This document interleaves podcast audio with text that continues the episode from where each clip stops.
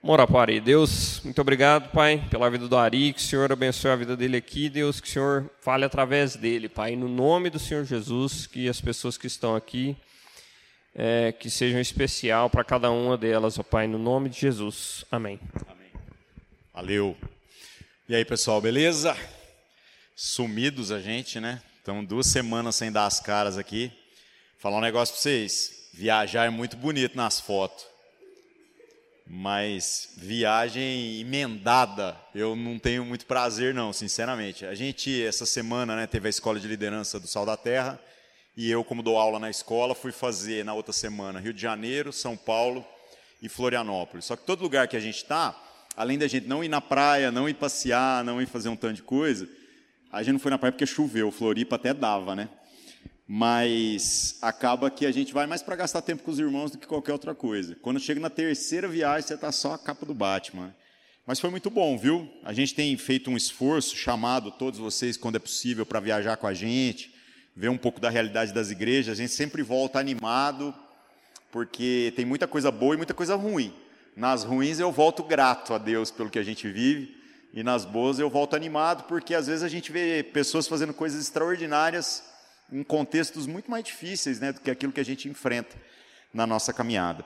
Bom, meus irmãos, entrando na palavra de hoje, né, nós estamos numa sequência onde nós começamos a falar sobre a gente entender quem nós somos, o propósito da nossa existência, e depois falando sobre Deus e todos os seus atributos, né, a sua vontade, os seus decretos, os seus juízos, é, quem é Deus e por aí vai. Basicamente, isso é a receita para uma vida que encontra propósito na sua caminhada. Você entender, você identificar que você existe e posteriormente você entender que você não é o centro do universo. Que tem alguém maior do que você, que é Deus, e que Deus tem vontade. Deus é uma pessoa. Ele não é sujeito a, aos nossos caprichos, ele não é alguém que você, conhecendo o nome dele, vai ter o poder de manipulá-lo segundo a sua própria vontade. Mas ele tem uma vontade, e conhecer essa vontade economiza muita coisa. Numa das coisas que a gente falou nas semanas anteriores, e que a gente, essa a gente repete toda semana, né? Que é, toda vez que queremos ouvir Deus, onde nós estamos indo para ouvir Deus. E hoje em dia tem muita gente falando em nome de Deus, tem muita coisa na internet, no TikTok, no Instagram, no YouTube, e você deveria duvidar de todas elas. Ah, mas eu tenho um amigo meu. Então, cuidado com seu amigo. Não, mas a minha mãe, a minha avó. Então, cuidado. Deus não tem neto. Então, se a sua avó é filha de Deus, é, a relação é dela com Deus. Agora, se você quer conhecer Deus e ouvir Deus do jeito que Ele quer falar com você, só tem um jeito escritura. Então, questione tudo. Eu fico falando para o Pedro isso, eu falo assim: questiona tudo na escola. Questiona tudo. Na escola você tem que responder o que eles querem ouvir. Falei, mas na vida você tem que saber fazer as perguntas certas. Você tem que tentar entender o porquê as coisas são como são. E aí eu falei para ele: questiona a Bíblia. Briga com Deus. Deus não vai achar ruim, não porque é um esforço legítimo de alguém que está dizendo assim: Eu quero te entender, Deus.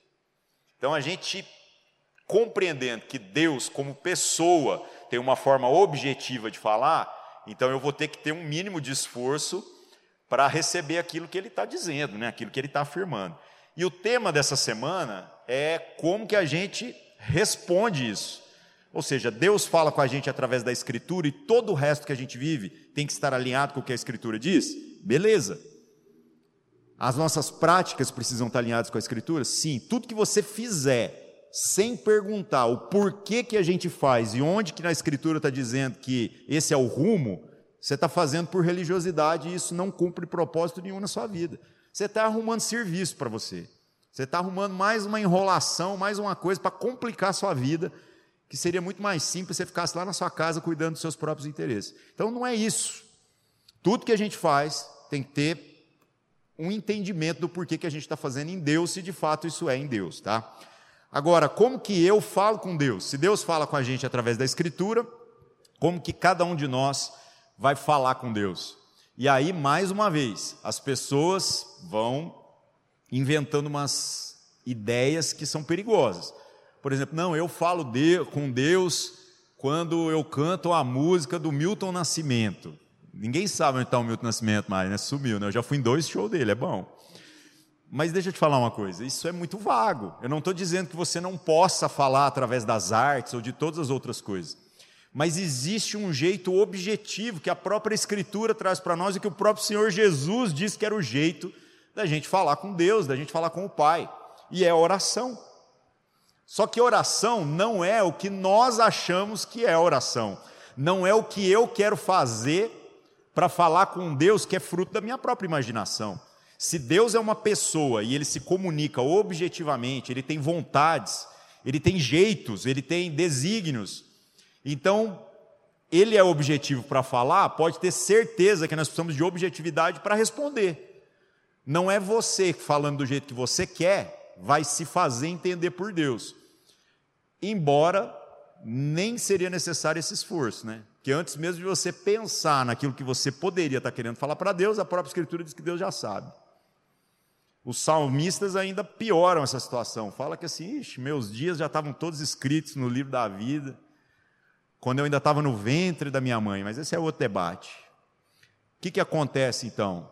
Nós temos que pensar o que, que a Escritura está trazendo para nós a respeito da oração, como que nós vamos conversar com Deus, como que nós vamos falar com Deus, para que a gente faça as coisas do jeito que a palavra está nos instruindo a fazer. Uma oração que faz sentido, que não seja perda de tempo, que não seja aquele negócio que parece que você fala, bate no teto e volta, e também não seja a, uma tentativa de manipular Deus segundo a sua vontade.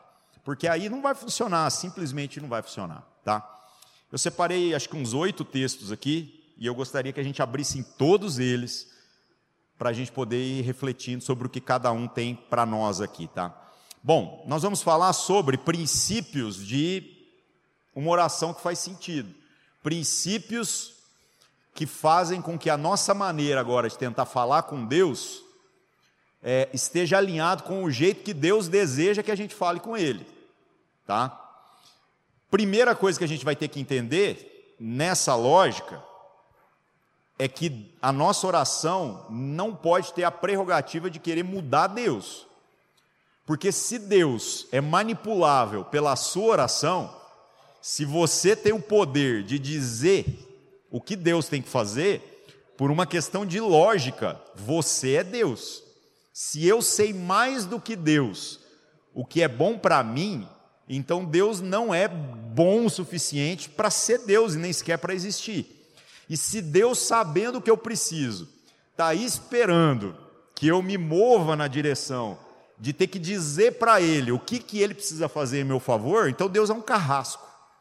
E, no entanto, a gente até cantou sobre isso aqui. Não é nada disso. Deus se apresenta e traz para nós a possibilidade de sermos parte da família. E um pai é, normal, né?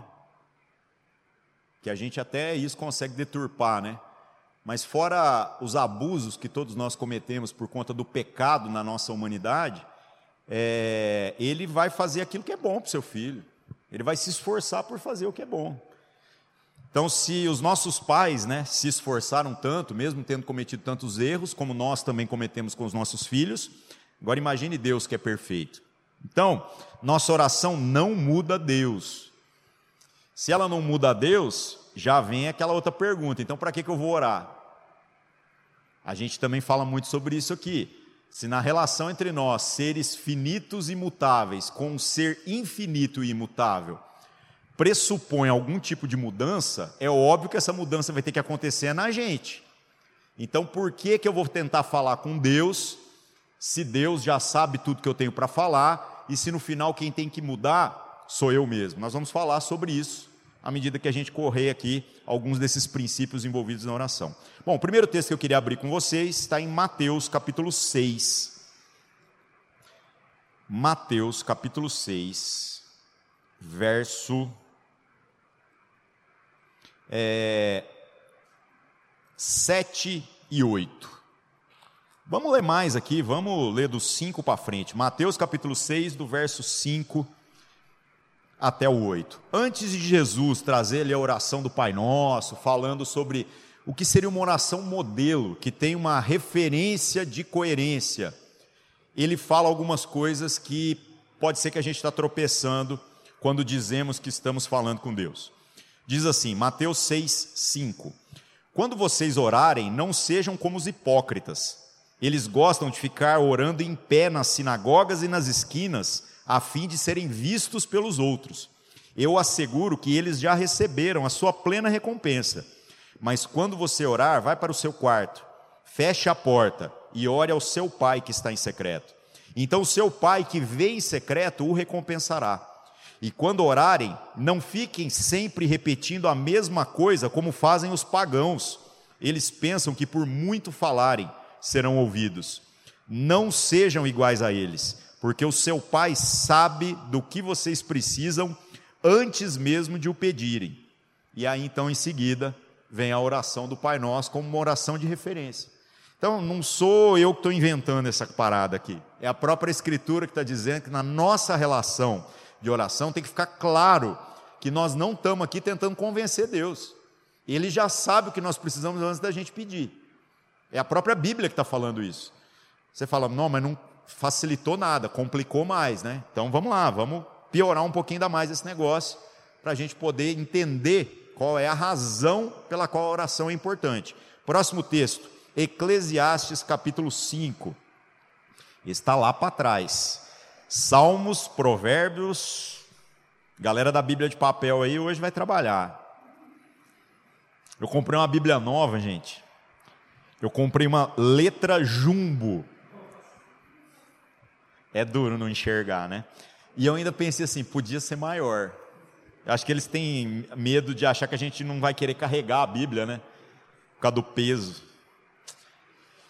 Salmos, Provérbios, Eclesiastes, capítulo 5.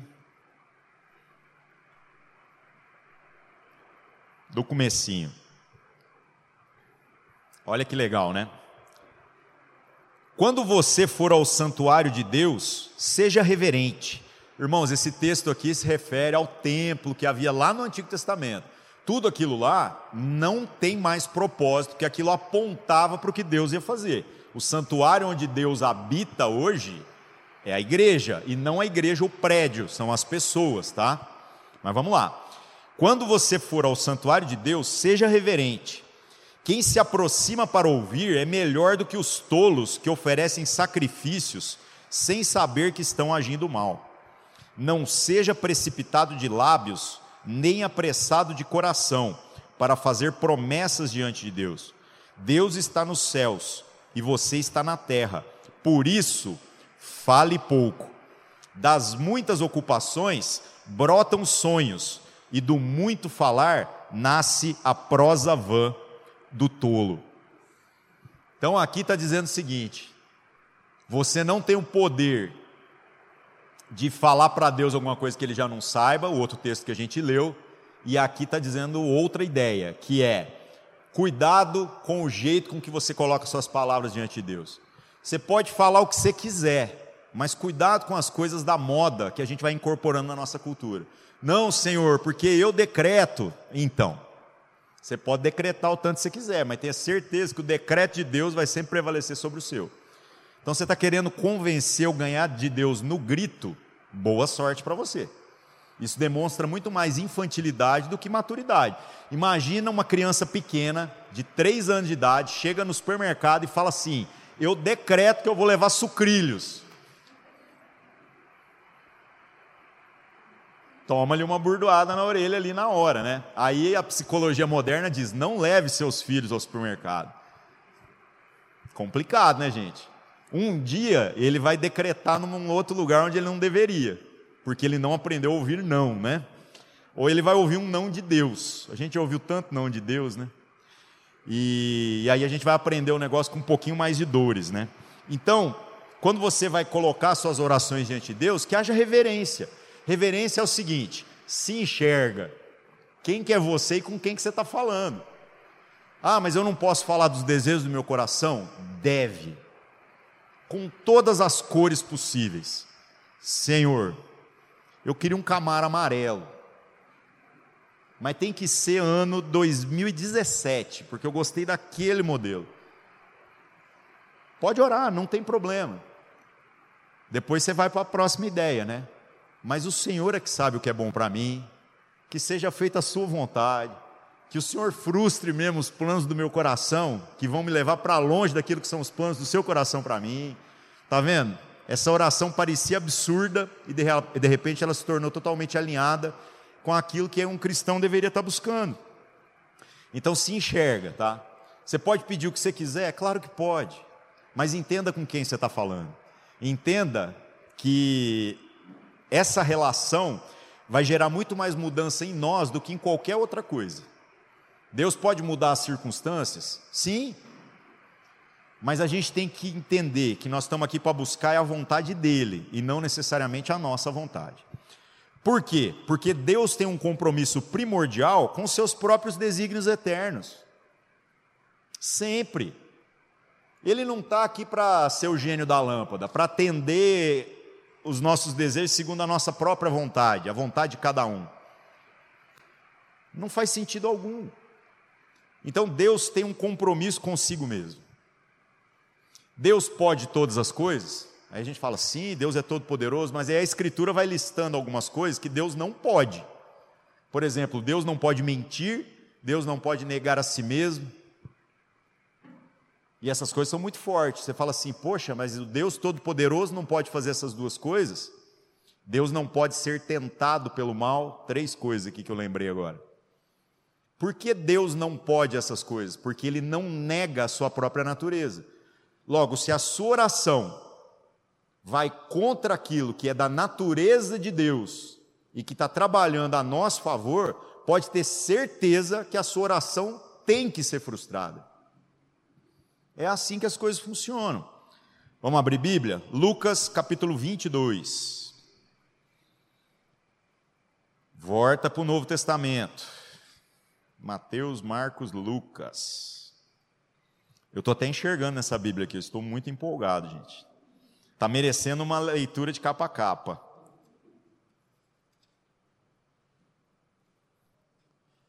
Lucas capítulo 22, verso 39 em diante.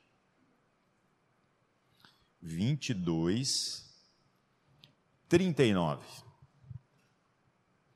Diz assim: Como de costume, Jesus foi para o Monte das Oliveiras e os seus discípulos o seguiram.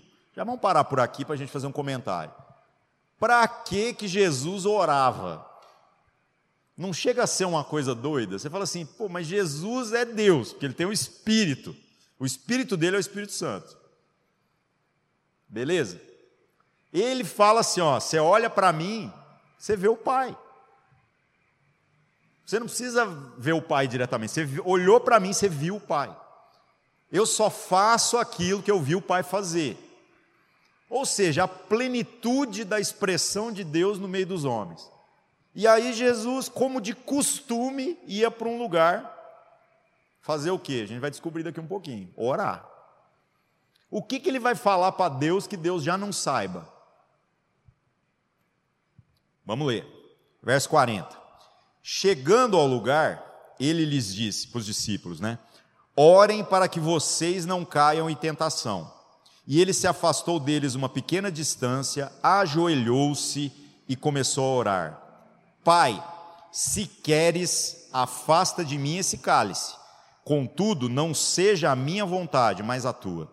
Apareceu-lhe então um anjo do céu que o fortalecia. Estando angustiado, ele orou ainda mais intensamente, e o seu suor era como gotas de sangue que caíam no chão. Olha que história fantástica.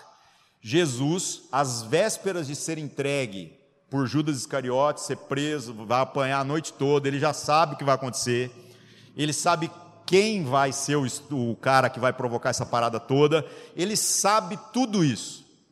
No entanto, ele cata os seus amigos ali, vai para um lugar à parte e ele se coloca em oração. E aí, quando ele se coloca em oração, ele faz uma oração que é a expressão mais humana de Jesus em toda a sua caminhada. Por quê?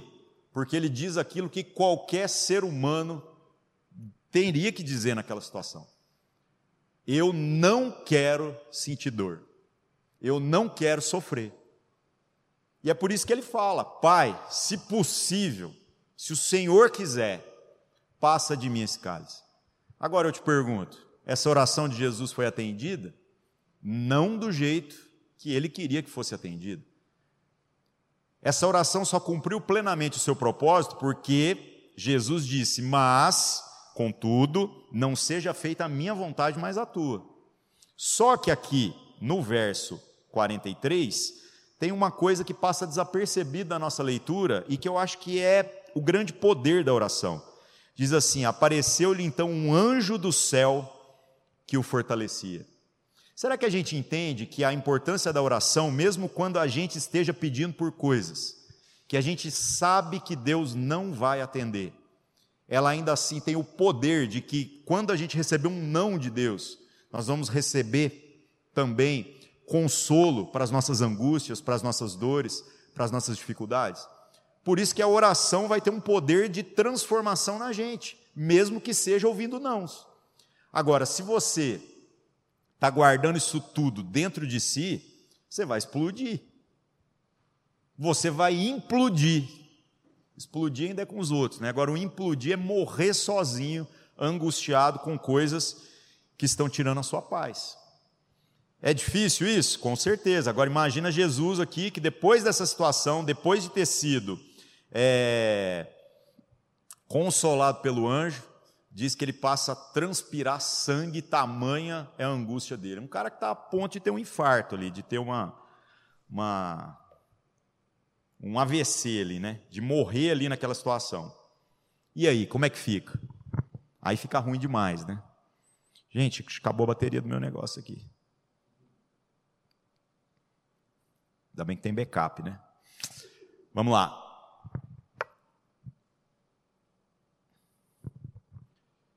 Próximo texto, Filipenses capítulo 4.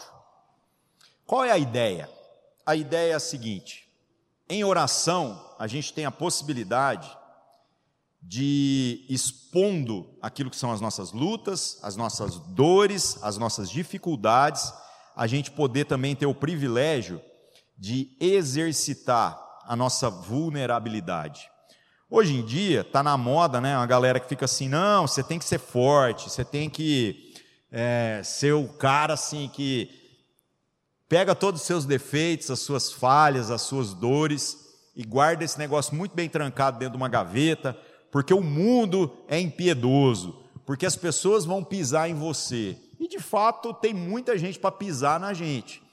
No entanto, se tem uma coisa que o Evangelho traz para nós e que é maravilhosa, é sobre como a gente pode sair desse jogo.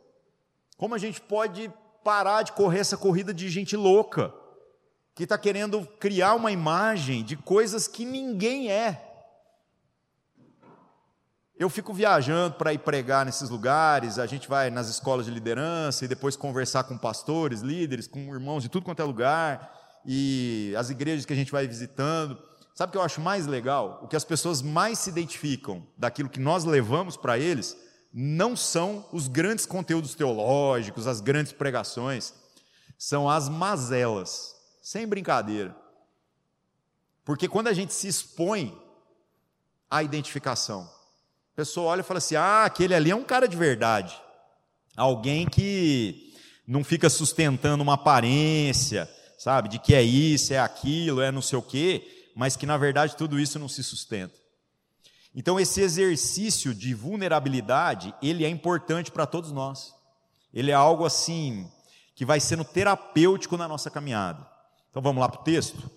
Filipenses, né, eu falei capítulo 4. Falei e não abri. Atos, Coríntios, Gálatas, Efésios, Filipenses, capítulo 4, verso 6 em diante. Diz assim: Não andem ansiosos por coisa alguma, mas em tudo pela oração e súplicas e com ação de graças apresentem seus pedidos a Deus. E a paz de Deus, que excede todo o entendimento, guardará o coração e a mente de vocês em Cristo Jesus. Olha que legal, essa igreja aqui está sendo perseguida, o pau está quebrando, gente sendo presa, gente sendo morta por causa da fé em Jesus.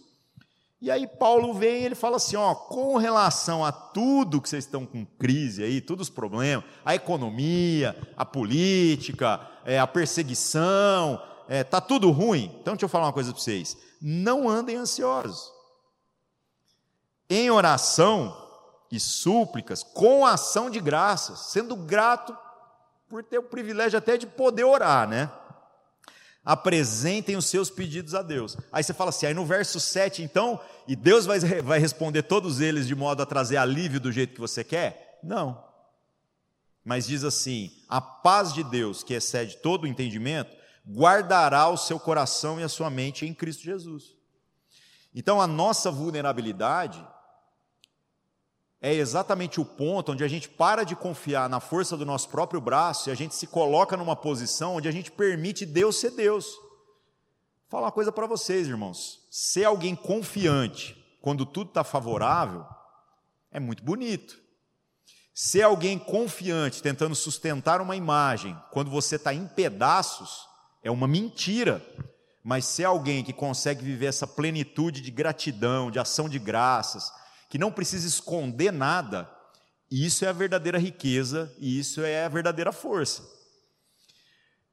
Alguns escritos é, apócrifos, né, que foram gerados ali por judeus, falando sobre os cristãos do primeiro século. E é muito engraçado a, as referências que eles usam. Eles não abraçaram a fé, eles não entendiam a fé, e eles falavam sobre isso. Eles falavam assim: o jeito desse povo viver é estranho demais. Porque eles trabalham, eles comem, eles se casam, eles têm filhos. No entanto, parece que eles são de outro mundo. Essa expressão não é nova. Já perceberam isso no primeiro século. Por quê? Porque você vai lá e oprime eles e eles sofrem, mas não revidam. Você vai lá e tira tudo deles e eles oram ao Deus deles e voltam a trabalhar para conquistar tudo de novo. Aí você fala assim: nossa, que povo passivo, né? Pois é. Mas essa aparente passividade de um povo extremamente ativo em oração foi o que derrubou o Império Romano. Quem tentou lutar contra o Império Romano com cavalo, com guerra, com soldado, não deu certo. Ficou tudo pelo caminho. Agora, esse povo que se permitiu ser vulnerável, acabou sendo o grande agente de transformação de todas as coisas. Vamos pensar na nossa vida. Nós somos pessoas que têm se colocado como gente vulnerável na nossa vivência de fé e na nossa vivência da igreja?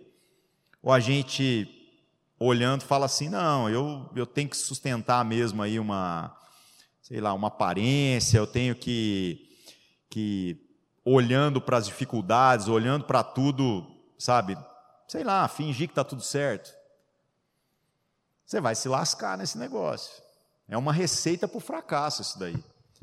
Outra coisa, como que a gente pode orar uns pelos outros ou ajudar, porque às vezes aquilo que é a nossa angústia, Deus já deu a resposta para um irmão, que a gente poderia estar consolando uns aos outros.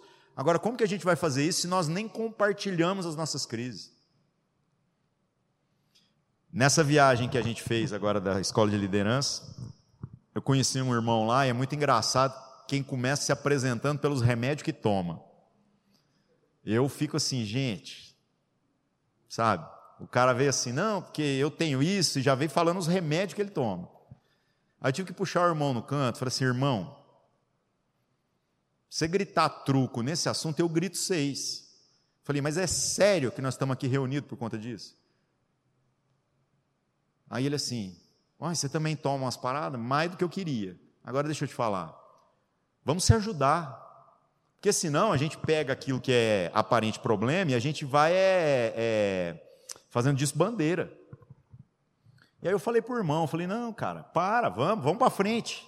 Vamos conversar sobre isso, mas no local oportuno, no tempo oportuno. A gente não precisa esconder as nossas mazelas.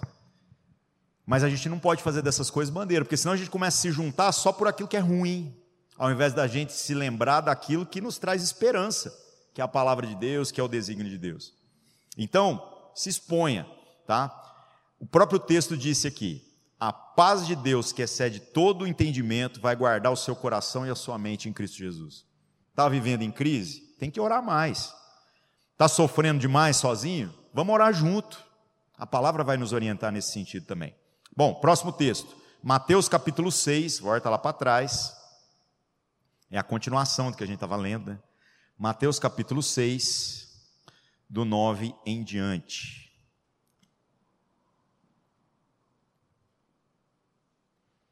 Mateus 6.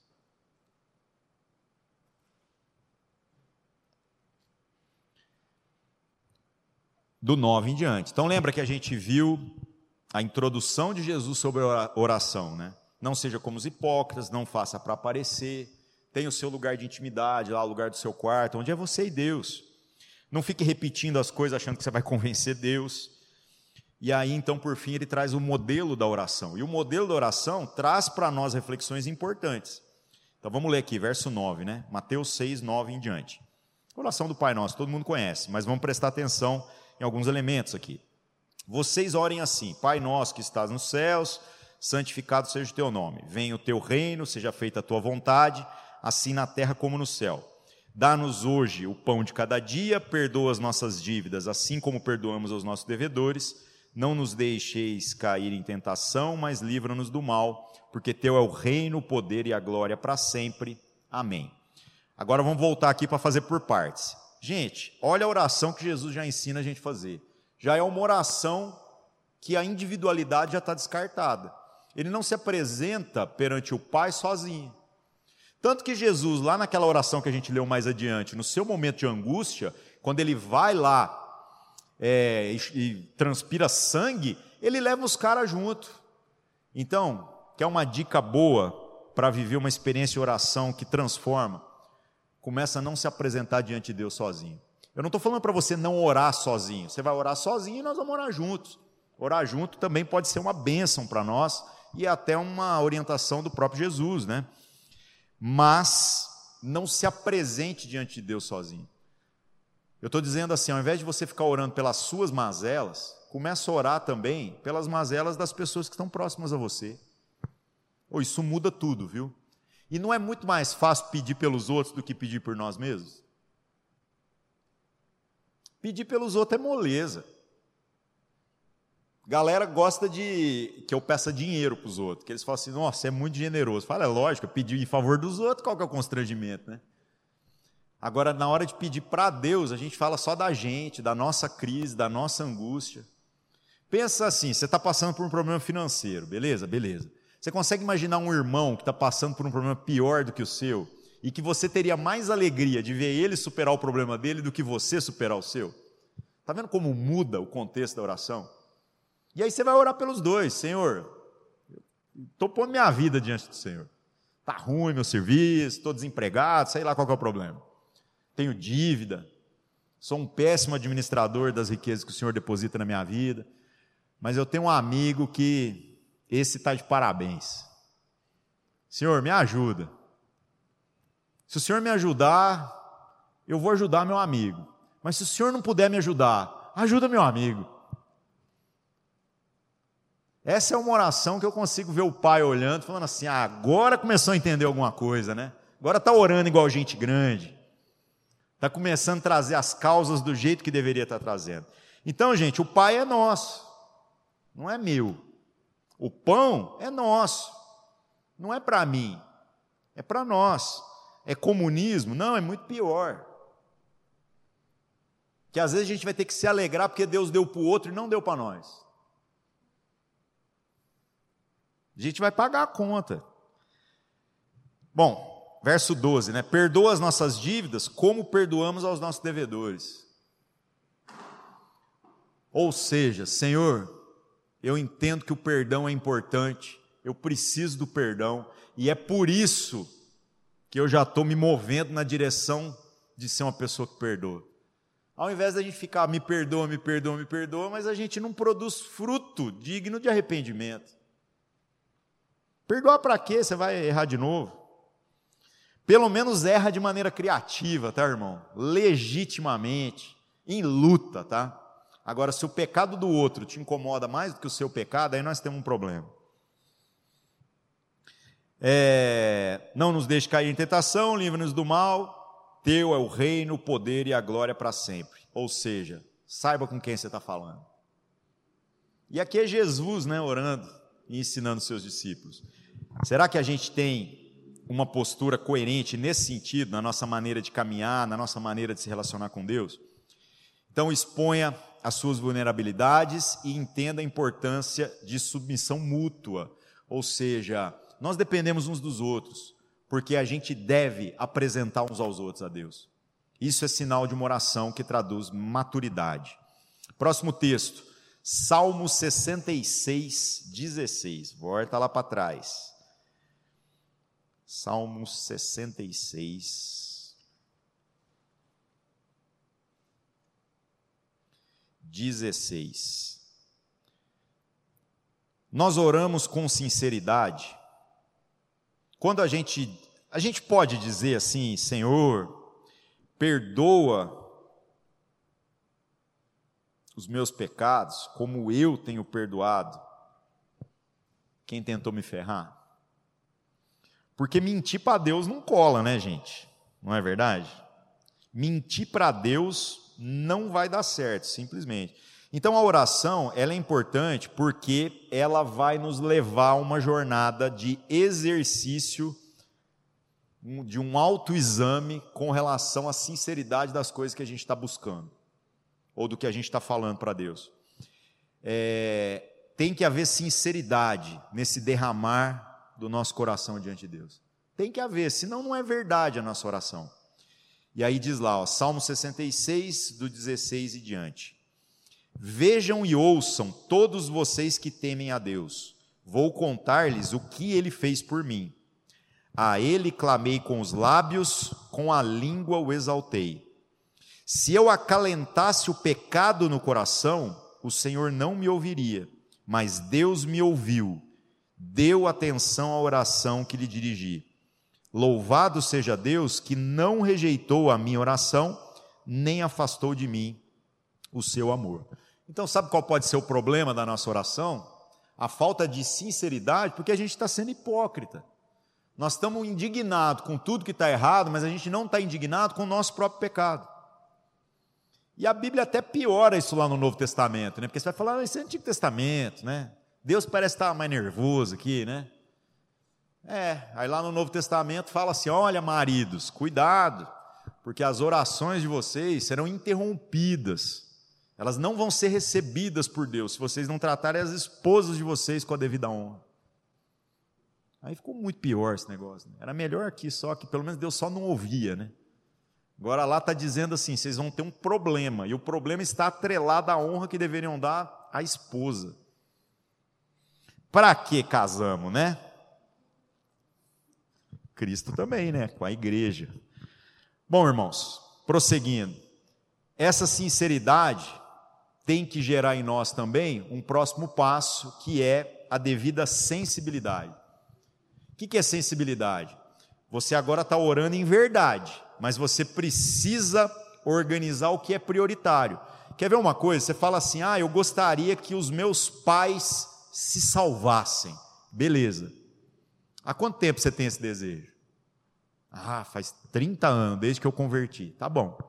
Há quanto tempo você ora? Ah, eu orei tem uns três anos. Falei, ah, então você não quer muito, né?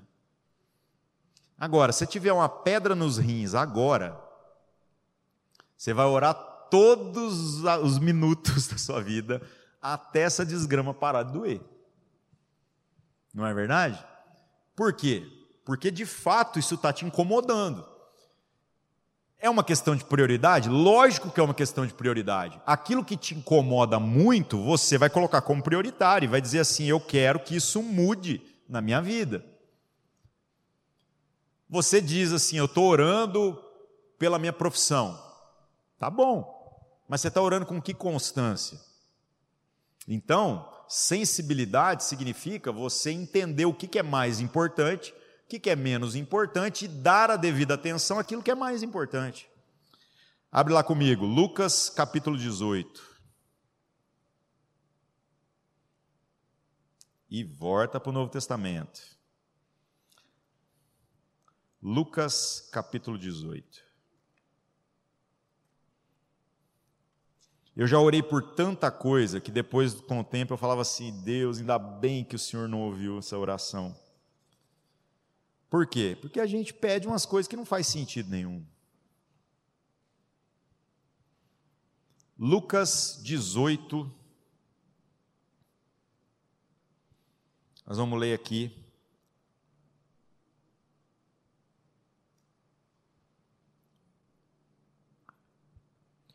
Estou perdido aqui. Achei. Do 4 em diante. Não, tem que ler mais, né? Tem que, não vai ficar sem contexto. Vamos ler do começo. É, Jesus contou aos seus discípulos uma parábola para mostrar-lhes que deviam orar sempre e nunca desanimar. E ele disse: Em certa cidade havia um juiz que não temia a Deus e nem se importava com os homens. E havia naquela cidade uma viúva que se dirigia continuamente a ele, suplicando-lhe: Faze-me justiça contra o meu adversário. Por algum tempo ele se recusou, mas finalmente disse a si mesmo: Embora eu não tema a Deus e nem me importe com os homens, essa viúva está me aborrecendo. Vou fazer-lhe justiça para que ela não venha mais me importunar.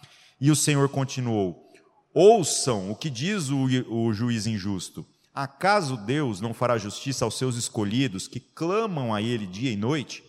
Continuará os fazendo esperar? Eu digo a vocês: Ele lhes fará justiça e depressa.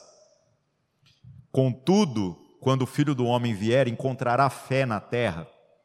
Ou seja, meus irmãos, se até quem não tem o menor temor de Deus atende aquilo que é coerente, porque continuamente é apresentado como uma demanda, se nós dizemos que algum motivo de oração é legítimo, por que, que a gente para de orar? Por quê? Porque não é importante, não é importante nem para você e você está querendo que Deus atenda aquilo que nem você está achando como importante. Insista, persista. Não, mas eu estou orando errado. Vai até Deus falar não. De tudo, de tudo, alguma coisa mudou, nem que seja você. E é orando errado que a gente aprende a orar certo, viu, meus irmãos? Quantas orações eu já fiz que hoje, eu, como eu disse, tenho vergonha, mas no final eu falo assim: Senhor, agora eu entendo por que, que o Senhor não atendeu essa ou aquela. E para a gente encerrar, Atos capítulo 10. A grande pergunta que nós temos que fazer, meus irmãos, as nossas orações têm um amém de Jesus? Porque criamos também palavras mágicas de invocação na nossa cultura evangélica e contemporânea, né? Até os traficantes já falam isso. Ah, não, vamos lá, vamos tomar o morro adversário em nome de Jesus. Eu acho muito engraçado isso, sabe? O cara consegue falar uma coisa assim desgraçada em nome de Jesus. Então a gente fala em nome de Jesus como se isso fosse atribuir poder àquilo que eu disse antes. E é curioso, porque o que é orar em nome de Jesus? Orar em nome de Jesus, né? É algo muito óbvio. Seria fazer uma oração onde Jesus diria ao final: Amém. Porque qual oração que o Pai vai receber? Aquela que está alinhada com aquilo que são os seus desígnios eternos, que é sensível, que tem tudo isso aqui que a gente falou para trás, reverente, ou seja, uma oração que foi tão bem feita, mas tão bem feita, na sua simplicidade, como o Pai Nosso. Que o Pai olhando vai falar assim: essa oração parece uma oração que meu filho fez. Essa eu respondo, essa eu assino embaixo. Então, falar em nome de Jesus tem que significar que todo o resto está alinhado com aquilo que é a vontade de Jesus. Será que a nossa oração é alinhada com a vontade de Jesus? Bom, Olha que interessante. Atos capítulo 10, a história de um homem que não era do povo de Deus, era um pagão, era um gentil que se converteu à religião dos judeus, conheceu só o Antigo Testamento, era tratado igual um lixo dentro da sinagoga, porque na sinagoga, no culto judaico, é assim: judeus, homens acima dos 30 anos, judeus homens com menos de 30 anos, é, mulheres gentios, é, convertido gentil para cá, cachorro, tudo dali para fora. Podia ouvir, mas falar de jeito nenhum. Esse cara era do grupo que estava lá. Agora olha o que que aconteceu. Atos 10. Havia em Cesareia um homem chamado Cornélio, centurião do regimento conhecido como italiano. O cara não só era dos pagãos ali, né? Um convertido que veio do paganismo, um gentil, como a Bíblia diz, como esse cara ainda era militar e trabalhava para César. Aí enrolou mesmo, né? Verso 2: Ele e toda a sua família eram religiosos e tementes a Deus, e dava muitas esmolas ao povo e orava continuamente a Deus. Esse cara aqui conhecia pouco, porque ele tinha que sentar lá naquele lugar, era alguém que fazia de todo coração. Com pouco que ele recebia, esse cara se alimentava o suficiente para ter uma vida de oração consistente. Aí o que, que acontece? Verso 3. Certo dia, por volta das três horas da tarde, ele teve uma visão e viu claramente um anjo de Deus que se aproximava dele e dizia: Cornélio. Atemorizado, Cornélio orou para ele e perguntou: Que é, Senhor? O anjo respondeu: Suas orações e esmolas subiram como oferta memorial diante de Deus. Agora mande alguns homens a Jope para trazerem um certo Simão, também conhecido como Pedro, que está hospedado na casa de Simão, curtidor de couro, que fica perto do mar. Depois que o anjo lhe falou e se foi, Cornélio chamou dois dos seus servos e um soldado religioso dentre os seus auxiliares, e contando-lhe tudo o que tinha acontecido, enviou-lhes a Jope. Então, olha que legal. A história daqui em diante é: Pedro não queria pisar na casa desse povo de jeito nenhum, mas Deus já tinha dado uma visão lá também. E a gente, às vezes, olhando essa história, fala assim: gente, olha que legal, né? Onde isso tudo começa? Pedro teve uma visão e pensa assim: eu vou ter que entrar na casa desse povo, e depois ele reconhece que Deus quer salvar esse povo. Não. Tudo começou, antes da visão de Pedro, com as orações desse cara, que genuinamente, sinceramente, com toda sensibilidade, buscavam fazer aquilo que era justo. Esse cara não estava tentando resolver só o problema dele, porque diz aqui que além de orar, ele dava muitas esmolas ao povo. Só que ele era a serviço do Império Romano, gente. Se o trabalho dele, que colocava em tal posição, oprimia o povo, ele, por outro lado, se compadecia daquelas pessoas e tirava do seu próprio bolso para tentar amenizar as dores daquele que ele podia, daqueles que ele podia. Esse homem é um cara que fez orações que o próprio Jesus virou e falou assim: Amém. E por isso foi o primeiro dentre os gentios a receber o Espírito Santo, e isso deu um nó na cabeça dos apóstolos depois. Nós somos fruto do que aconteceu a partir do testemunho desse cara. Então a pergunta é: Jesus tem falado amém para as nossas orações? Nós estamos orando como a gente deveria estar orando? É disso que se trata. Então, gente, que nós possamos, assim, fazendo essa reflexão, fazer uma oração hoje onde a gente se apresenta diretamente para Deus e diz: Senhor, vamos zerar daqui para trás, todas as besteiras que eu falei, que eu prometi, aquelas vezes que eu disse assim: não vou te pedir mais nada, era, é, eu não consigo sustentar essa palavra, mas me ajuda para eu tentar fazer melhor daqui para frente, para eu buscar na Sua palavra como que eu tenho que fazer isso. Que a gente possa se apresentar dessa forma diante de Deus e que a gente possa viver isso.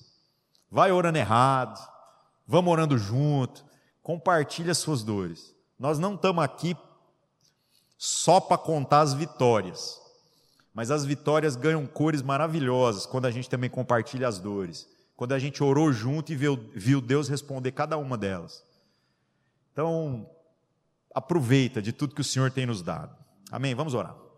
Senhor nosso Deus, em nome de Cristo Jesus, nós, mais uma vez na Sua presença, reconhecendo a nossa pequenez, reconhecendo as nossas limitações, a dureza do nosso coração, a nossa inconstância, queremos dizer ao Senhor que precisamos aprender a orar, precisamos aprender a insistir naquilo que é importante naquilo que realmente é virtuoso, naquilo que o Senhor gostaria que a gente estivesse gastando nosso, a nossa preocupação, a, a, o nosso tempo.